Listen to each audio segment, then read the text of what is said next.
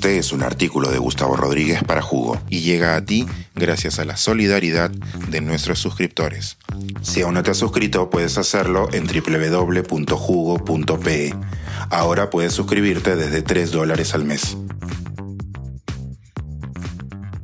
Tres ingenieras. La prueba definitiva de que un desayuno con pioneras siempre será nutritivo. Hace unas semanas publiqué un homenaje a esas personas salidas del molde que le otorgan una narrativa a nuestras familias. Y para ello me valí de la tía Patty, un referente de la familia de mi novia que murió trágicamente hace más de una década. Por fortuna, el artículo llegó a ser leído en Lima por dos amigas muy cercanas de Patty, quienes, emocionadas por los recuerdos, se animaron a invitar a mi novia, a sus hermanas y a quien escribe a compartir un desayuno dominguero en memoria de la amiga Ida. Así, entre frutas y huevos revueltos, me enteré de que la tía Patty y las dos amables señoras que nos agasajaban fueron parte de un minúsculo grupo de mujeres que habían ingresado a estudiar ingeniería en la intimidante Universidad Nacional de Ingeniería de Lima. Era la década de 1960 y la gran mayoría de mujeres de clase media y acomodada que terminaban la secundaria eran incentivadas por su entorno a casarse o a seguir una carrera corta emparentada con el secretariado o el decorado de interiores. Que ese puñado de chicas brillantes, la tía Patty solo tenía 15 años, irrumpiera en ese entorno de varones llamados a engrosar las ramas de la ingeniería, debió haber sido un espectáculo.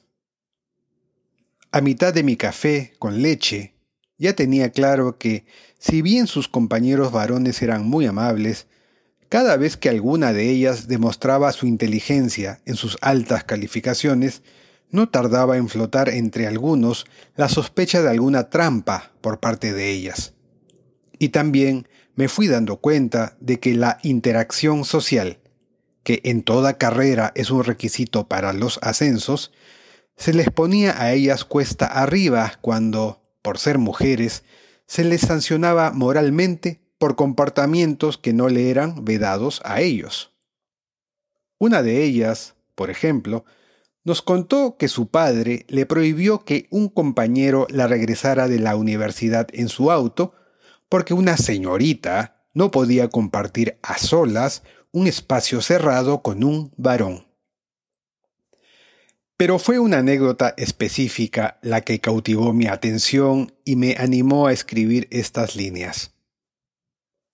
En 1969, la filial peruana de IBM abrió un proceso de selección en sus oficinas, que por entonces estaban en el centro de Lima. La tía Patty, recién egresada de la especialidad de Ingeniería Industrial, se presentó al examen, y una de las dos amigas con quien desayunamos la acompañó. En un momento determinado, su amiga observó a través del vidrio que Patty se había puesto de pie y que discutía con el supervisor de la prueba. Al rato, la postulante salió muy preocupada. ¿Qué tal todo? le preguntó su amiga. Creo que bien, pero no sé si la fregué. De repente ya me descalificaron por chinche. ¿Por qué?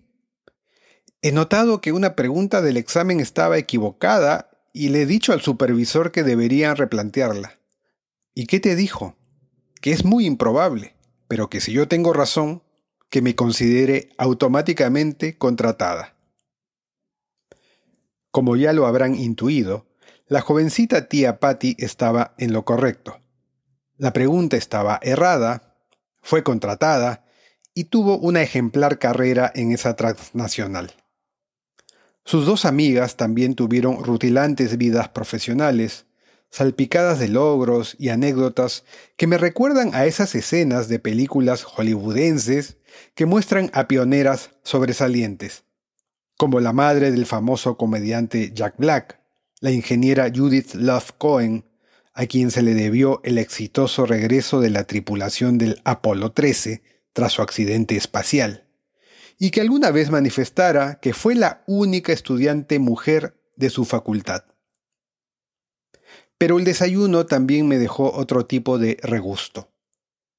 Tras los abrazos de despedida, luego de presenciar varias veces sus miradas emocionadas, caí en cuenta de que mientras la mayoría de sus colegas varones se casaron y formaron familias extensas sin que ello perjudicara a sus carreras profesionales, las tres amigas no siguieron ese camino marcadamente procreador. Y quién sabe si ese no fue un requisito que tuvieron que cumplir para ser las mandamases en que se convirtieron. Pareciera que un peaje oculto y adicional le fue cobrado a ellas. Y me temo que ese camino desigual no se ha terminado de desdibujar hoy en día. Suscríbete a Jugo y espía en vivo cómo se tramó este artículo. Nuestros suscriptores pueden entrar por Zoom a nuestras nutritivas y divertidas reuniones editoriales. Suscríbete en www.jugo.pe.